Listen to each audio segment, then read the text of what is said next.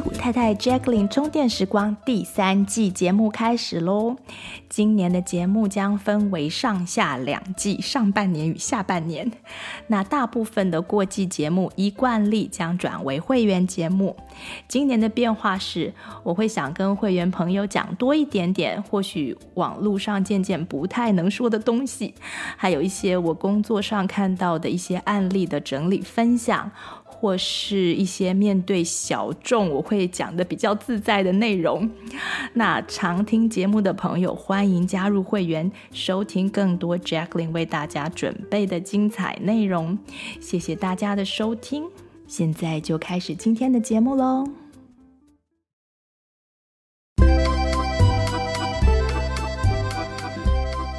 Hello，欢迎来到戏骨太太 Jacqueline 充电时光。开始之前，让我先邀请你做一分钟的深呼吸，启动副交感神经，放松心情，让我们接下来的充电时光效果加倍。现在，不管你正在做什么，都可以分一点点注意力在自己的呼吸上。开始拉长你的呼吸，深深的吸气，长长的吐气。想象新鲜的空气毫不费力的进到你的肺部，长长的吐气。想象空气进入你的背部，扩张背后的肌肉，让所有的担忧、烦恼和压力，随着每一次的呼气化为无形。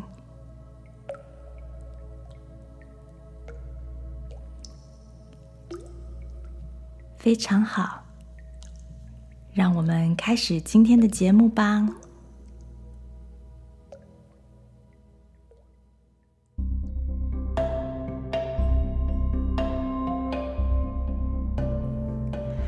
Hello，大家好，我是 Jacqueline，欢迎来到矽谷太太 Jacqueline 充电时光。今天我们要继续讲 compassion 这个主题，真的是可以讲不完。在上一集的 compassion one o one part one 以后，大家大概对这个字有更多的认识。在看到别人或是感受到自己受苦的时候，我们会出现一种一起共苦的情怀。这种感受能够推动我们去思考、寻求减轻痛苦的方法或途径。这种情怀跟这种反应是一种很好的修行方式，因为修行的目的就是要让自己和周边的人都能够更舒服、自在的生活，过着没有各种创伤或是负面条件拘束的生命。今天要跟大家分享的是什么是苦。我会分享的是生理与心理层次的苦，在身心灵的范围之内，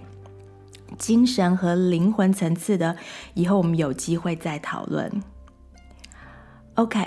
从上次我们说过的去引申，compassion 是一起受苦的情怀。这个英文拆开来看，就会更加清楚。它的字根 c o m，com 这个字就是一起的意思，像是 company 公司这个字就是很多人一起做一件事情，而 passion 呢，p a s s i o n 是一种很强烈的情绪，通常都会被翻译为热情、激情，总之就是非常强烈的情绪。The Passion 在基督教里面指的就是耶稣的受难，大家可以想象那是一种很强烈的痛苦。因此，Compassion 的字面意思就是一起受苦，一起感觉这种很强烈的情绪。我将这一种情感翻译为同体大悲，因为它并不只是同情或同理，啊、或是所谓恻隐之心。Compassion 的极致表现是能够消除世间的苦，这是一种伟大的情怀和德性，也是快乐人生的法门之一。上次我们也说过，要有这种情感的产生，它的必要条件是能够看到苦，能够 perceive suffering。那要能看到苦呢，可能就要先了解什么是苦。这好像是很自然的道理，就像是要能够看到蜂鸟，就要先知道蜂鸟是什么。不然，如果蜂鸟飞过去了，我们可能会把它想成是一只麻雀，或是只是一个在天上飞的一个东西。也就像是，嗯，譬如对我们一般人来说，我们活在亚热带地区的人，白色就是一种颜色而已。但是住在北极圈的人，对于各种白色就代表着不同的意义。有些层次的白色是危险的讯号，像是北极熊的白色；有些是资源的讯号，像是比较薄的冰层，可能可以去钓鱼，就有不同的意义。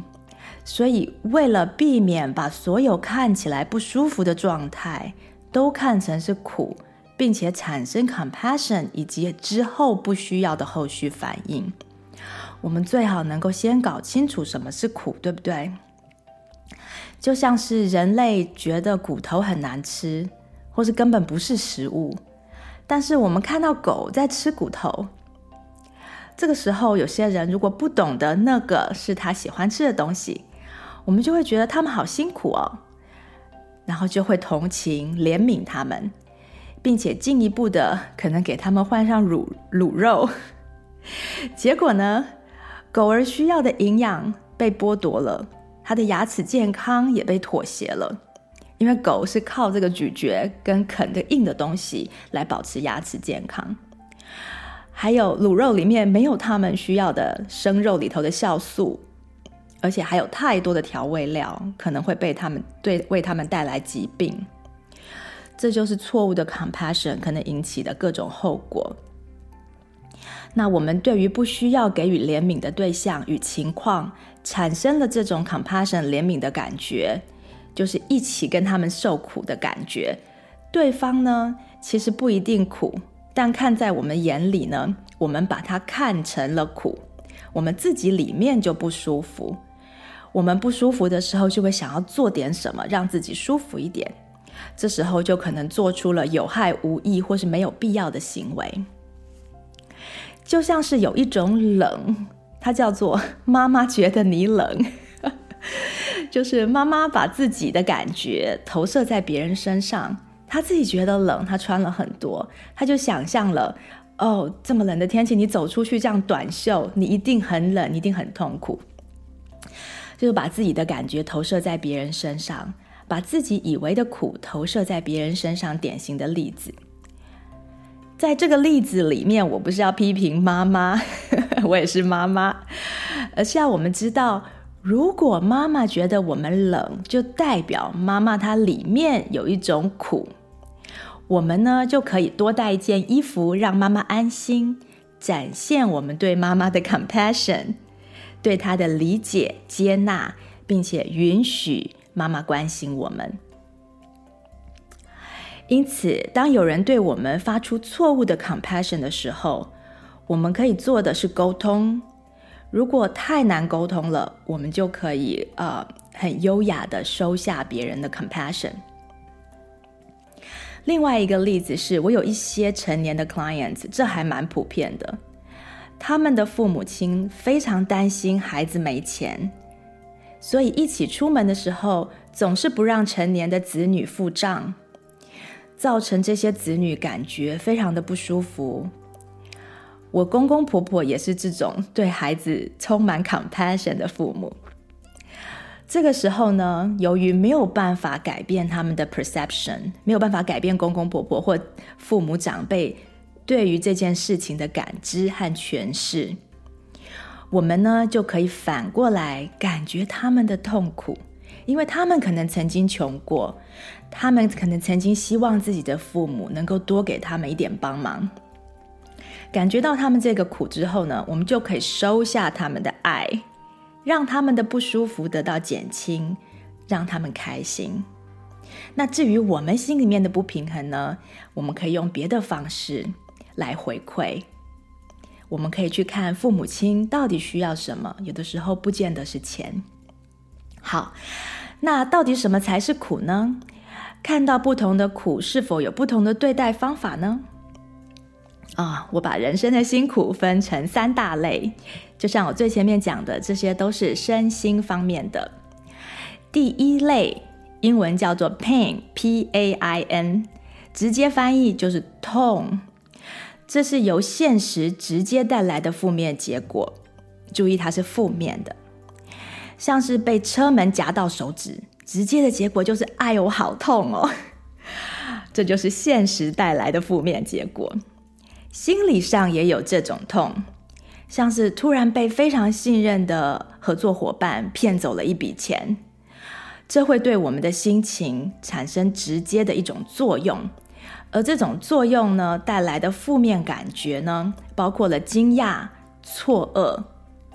那之后会有一些第二层次的感觉，这就不是事件直接产生的，只事件通常它就直接让我们产生的是惊讶和错愕。那这些负面情绪可能会引起真正的生理痛，像是肚子痛、头痛。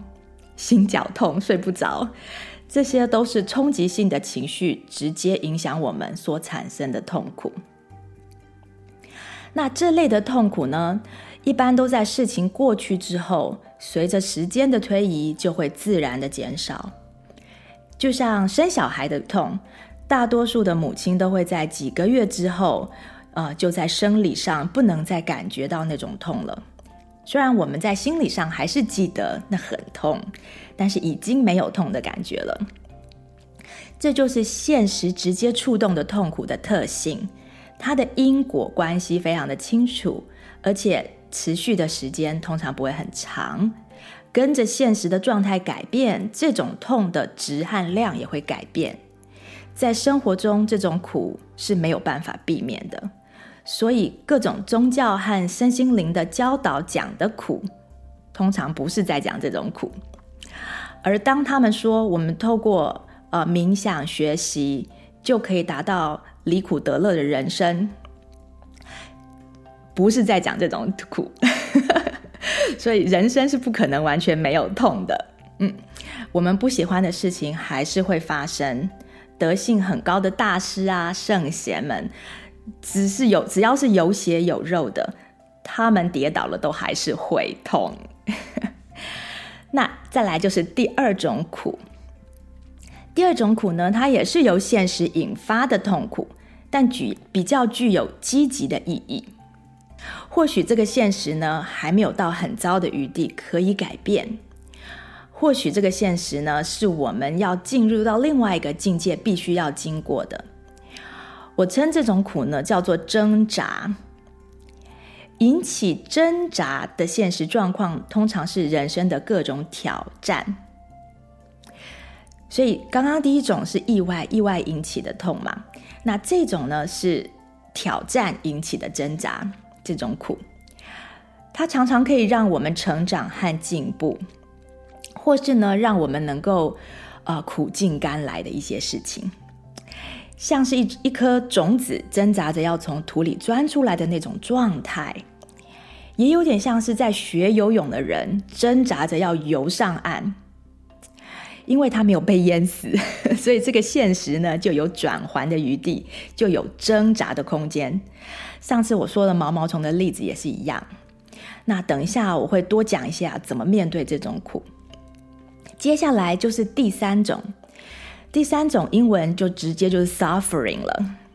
这也就是我们在宗教里面常常会听到圣贤们最想要帮助人们解除的一种苦。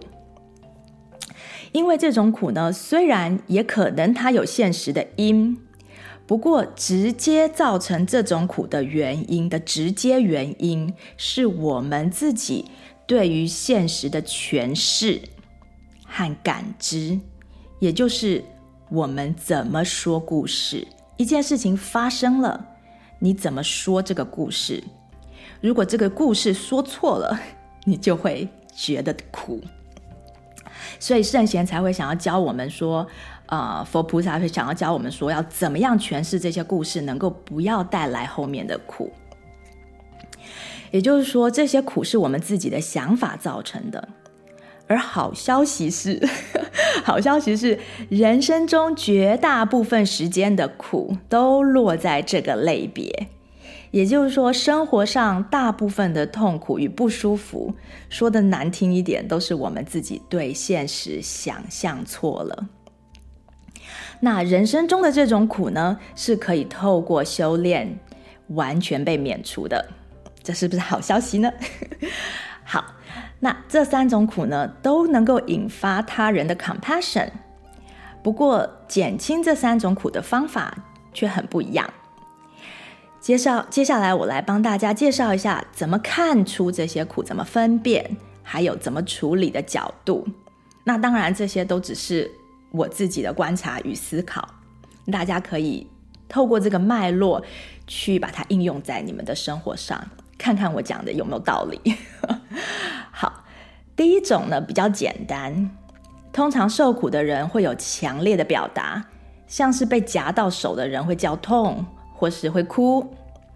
那像是最喜欢的东西被弄坏的那一个 moment，那那一刻，那个人可能会马上生气、大骂。然后有些人如果说，譬如说他受到失败的冲击，像是面试没有通过啊，或生意失败破产啊，这些意外会让人立刻进入这种惊讶与失望的痛苦中。那生小孩，我们刚刚也讲了，孕妇会叫痛，所以我们通常可以很快的看出对方就是在受苦，这很明显。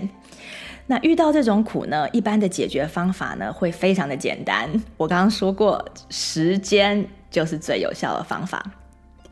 有人受伤了，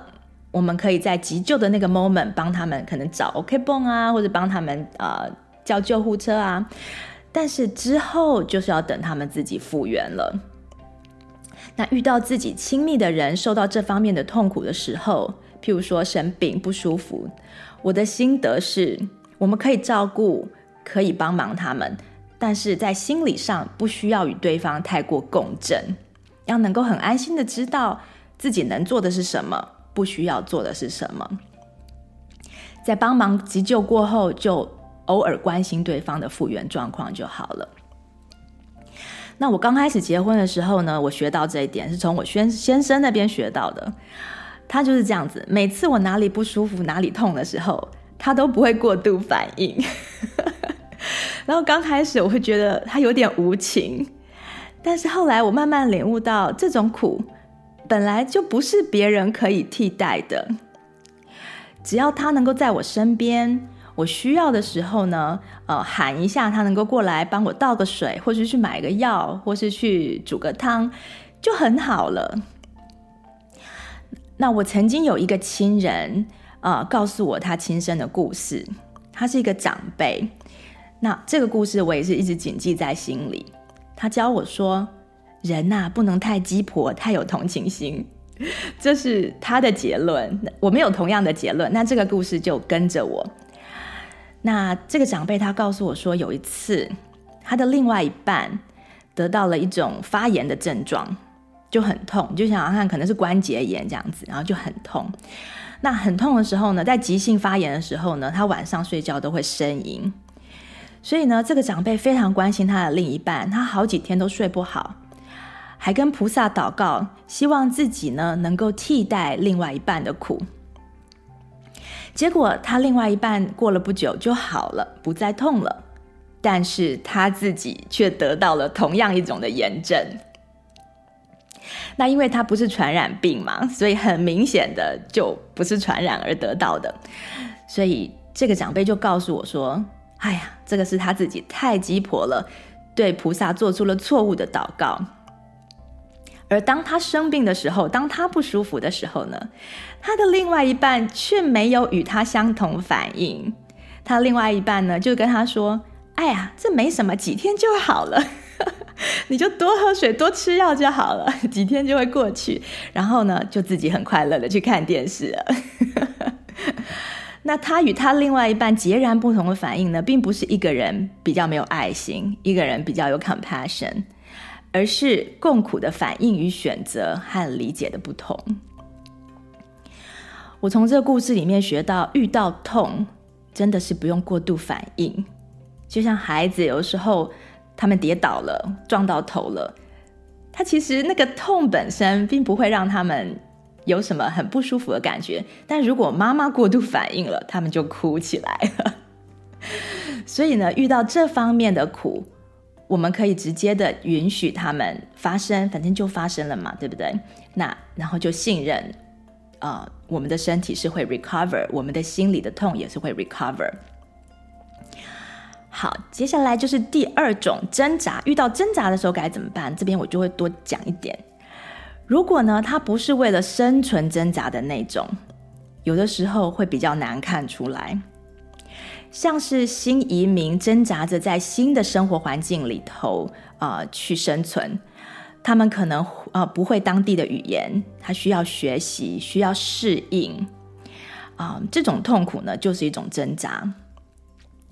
或是有些人有一些特殊需要，因为。生理疾病的关系，或是有社交恐惧，或是有阅读障碍，那一般人可以很轻松做到的事情，对他们来说就会比较辛苦。这也算是一种挣扎。那我们要怎么看出有人正在挣扎呢？就一方面要先知道世界上有这种苦，那另外一方面，我们可以透过聆听、观察或甚至询问，慢慢体会到。对方的艰难之处，所以当有些人没有办法表现的跟我们预期一样的时候，我们就可以去想想看，说，哎，会不会他其实对他来说这是一件很难的事，而给予对方最需要的 compassion。有了这种 compassion 呢，我们就不会期待对方要跟我们一样很轻松的做到许多事情。而为人父母的，常常会有机会看到孩子这方面的。痛苦这种挣扎，大多是他们在嗯不符合我们期待的时候，像是考试成绩不如预期啊，或是交朋友的状况不如我们希望的，或是身高体重不是我们期待的速度来生长。这个我昨天女儿才告诉我一个故事，就是她学校有一个同学被老师弄哭了，因为她在学校上课的时候呢。嗯，在一个就是课程里头共同的一个 app 里面去去 text other people，就是给给其他同学 send 简讯，因为其他同学有问题，然后他就发简讯去回答他们。结果老师呢就很生气，看到他在在这个大家的 group chat 上面发简讯，他说：“你上课不可以做这样的事情，我要把你直接从就是你的 grade 直接从 A 降往下拉两个，那往下拉两个直接就变成 C 嘞。”那这个这个小朋友就很急，然后就很伤心，就一直哭。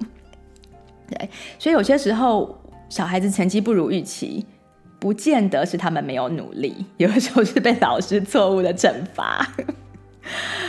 Anyway。这个时候呢，我们都可以培养自己这个 compassion 的眼光，看到孩子在挣扎辛苦的时候，给予一些同理心；看到他们不符合我们期待的时候，给予同理心，并进一步的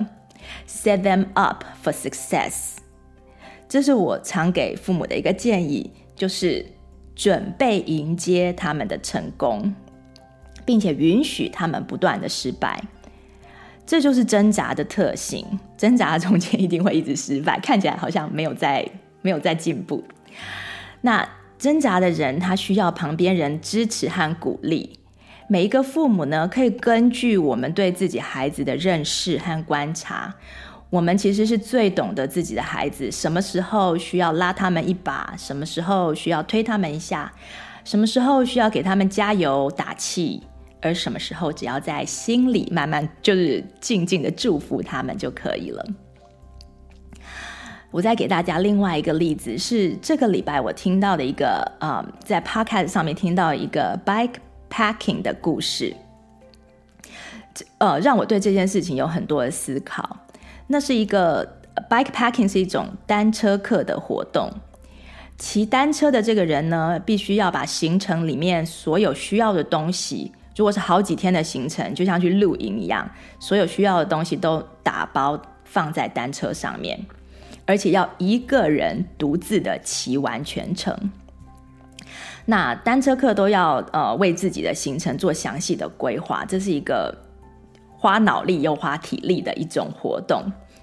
在这个故事里面呢，有一个女孩叫做 Lyle。她参加了一个单车课的比赛，参赛者呢需要独自的跨越美国大峡谷。他之前好像还有一段路，后面也有一段路，但是中间有一段我记得最难的就是要从大峡谷的上面开到最下面，然后再从下面再骑上来。那比赛之前呢，呃，因为她这个女孩子在这件事情上面已经做了一阵子了，所以她 social media 上头就是像 Instagram 上面都有她的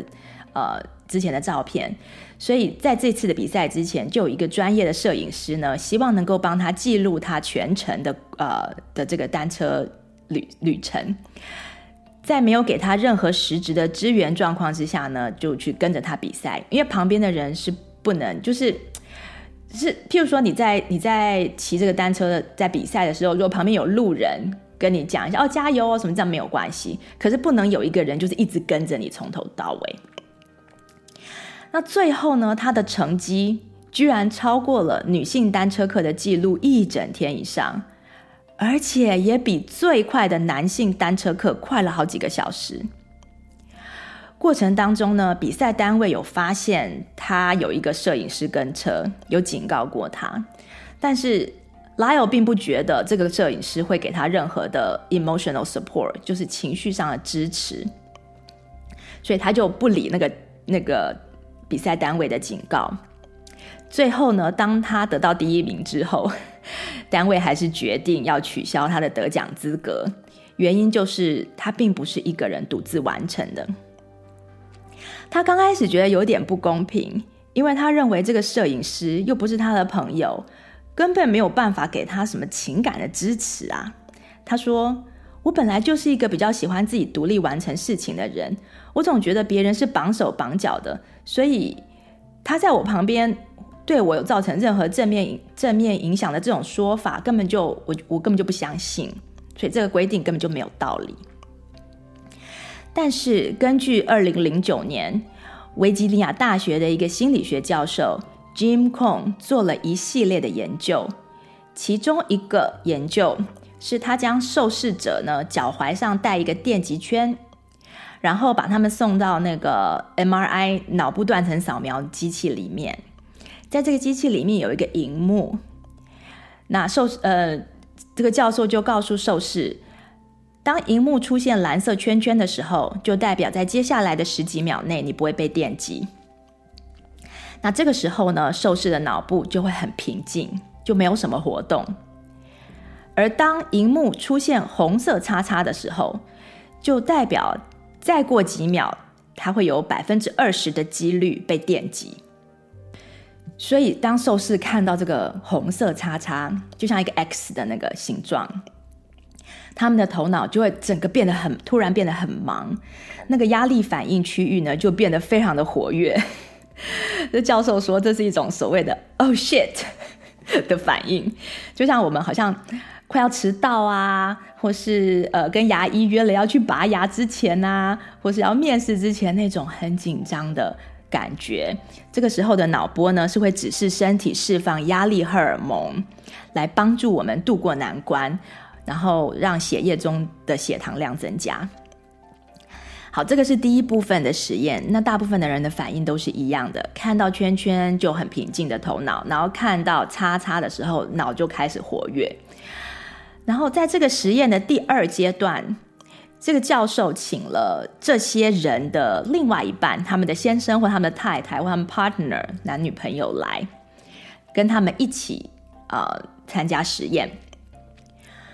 那第二阶段被邀请来的这些先生太太呢，他们不需要做任何事情，他们只需要站在这个呃受试旁边，站在这个断层扫描机旁边，然后就。握着这个人的手，握着这个受试的手就可以了。那突然之间呢，这些人在看到红色叉叉的时候，因为有他的另外一半握着他们的手，他整个头脑就可以很安静，就不会啊、出现这个压力反应的的现象。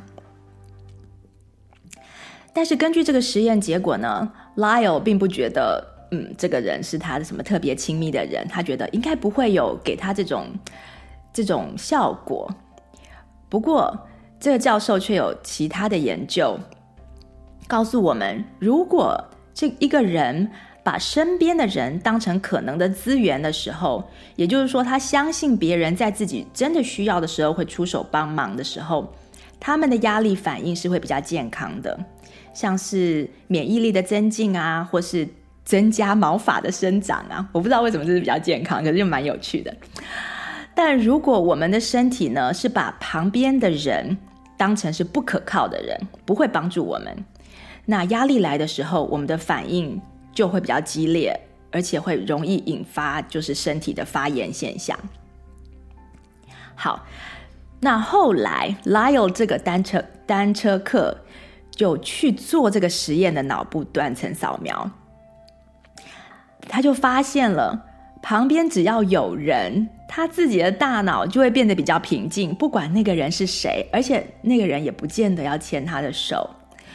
这就印证了有人对他来说是正面的一个 situation，一个状况。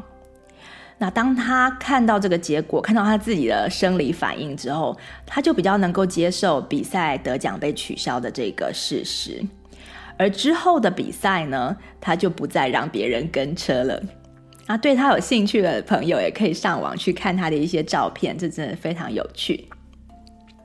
从这个心理现象，我们可以学到，当我们看到别人在挣扎的时候，有的时候呢，只要在旁边守候。就可以有很好的效果了，就可以帮助他们克服挑战啊，或至少让他们不要放弃。如果我们是父母呢，我们还可以进一步的培养自己的孩子对身边人的信任，让他们感觉到，诶，即使旁边的人平时看起来好像不在乎，也没有在帮忙，但在绝对关键的时候，呃，身边的人是不会见死不救的。这就是我们可以给予正在挑战中挣扎的人的一种 compassion，也就是我们可以 prepare，就是预备我们孩子以后能够成功的一条途径。当孩子跟我们说：“哎呀，不用你们帮忙，我不用爸爸妈妈帮忙。”这个时候，我们不需要真的就走开，或是心里觉得有负面的情绪。相反的，我们可以给孩子他们自己去挣扎，自己去。尝试错误的空间，甚至让他们呢看不到我们就在旁边，然后给他们机会，在很困难的情况下去挑战、去失败或是成功，去建立自己的信心。但在当中，如果出现真的需要帮忙的状况的时候，我们又能够站在那边出手帮忙。那这中间的衡量，就是考验着我们学习 compassion 的人的智慧。好，那最后呢，就是识别第三种苦。这种苦呢，很 tricky，通常它都是以抱怨、担忧的形式出现，抱怨、担忧或者后悔。有些时候呢，会以责怪的形式出现，让旁边的人很难给他 compassion。尤其是这个人正在责怪你的时候，你怎么可能去对他有什么同情的感觉？但是在责怪别人的人，他里面其实是苦的，有这种第三种苦。那受这种苦的人，常会给旁边的人一种“哎呦，可怜之人必有他可恨之处”的感受。他们通常会把自己描述成受害者，所有的问题好像都是别人不对，或是情况不对，或是环境不对，或者是说呢，他们对过去发生的事情呢，会有无止境的后悔。然后呢，会讲一直讲自己哪里没做好，哪里没做好，好像暗示别人应该要呃更给自己更多的这个同情心，又或者是对未来无止境的担忧和害怕，即使现在一切都好好的也没事，但是他们没有办法享受现在的好，现在的 OK 的状态，他们会一直去担忧未来会怎么样，甚至他们会担忧现在这个他们拥有的东西会不见。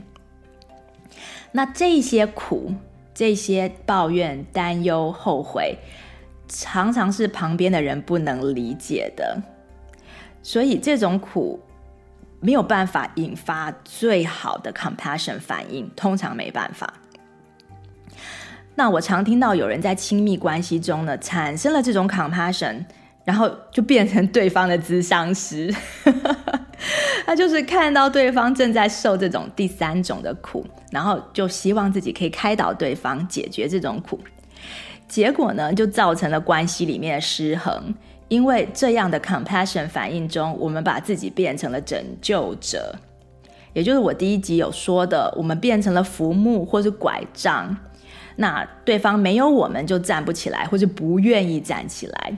那站不起来就算了，他们还要怪我们没帮忙。这个时候，很多人就会产生 compassion fatigue，一个一个同情心的疲劳。所以大家都知道，这样子不是最健康的互动关系，也不可能是健康的夫妻关系、亲子关系，或是朋友关系，或是同事关系。所以在看到这种苦的时候，要怎么办呢？如果我们的心理资源很庞大，也就是说，你要衡量自己的泥菩萨的程度，就是说，我们自己心里面，我们自己遇到这种苦的时候，如果能够还算容易的解决，就是我们自己有一些心理资源、一些方法，那我们就可以试图在比较恰当的时间去帮忙一下，去说个什么。但原则就是第一集讲的那个四个步骤。可是，如果我们自己都还是一个有很多苦水、需要抱怨、常常在忧虑未来、常常在害怕的人，那我们就得衡量自己的时间和精力。那遇到朋友跟我们抱怨，或者是呃小朋友、亲人抱怨的时候，我们就听听、陪伴就好了，就不要想说要帮他们去解决任何事情。我们可以直接用跳到第四步骤，就相信对方跟自己一样都是泥巴一团，抱怨归抱怨，呃，总会有想通的一天。万一对方的情况非常的严重啊，譬如说已经进入到某种 addiction 或是呃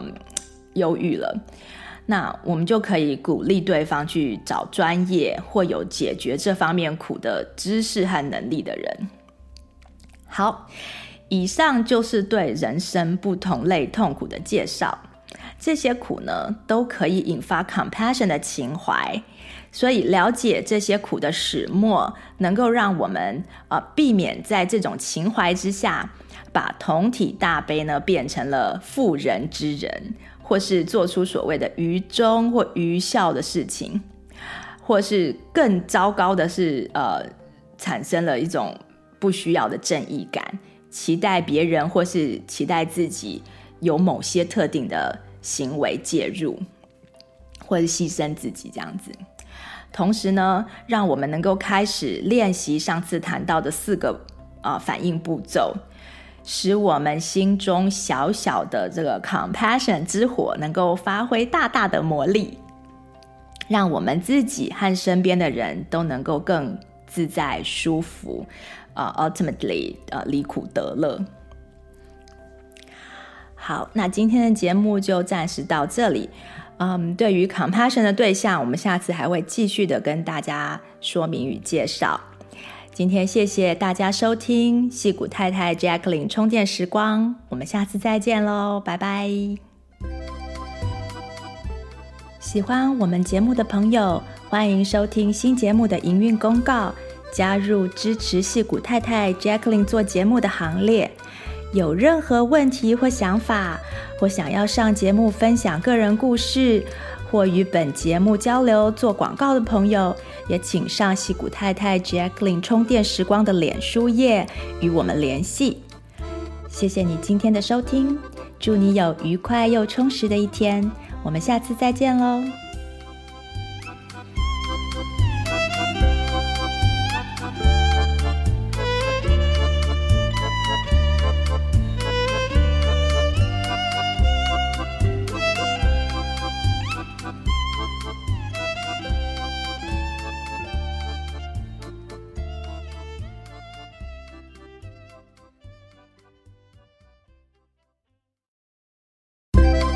喜欢今天的节目内容吗？欢迎推荐西谷太太 Jacqueline 充电时光的 Podcast 给你身边的亲戚朋友们。在你收听的播客平台，给我们订阅、评分、点赞、留言和加油。有特别想听的主题，欢迎写信给我们，作为未来节目制作的参考方向。再次谢谢你的收听、分享和支持，我们下次再见，拜拜。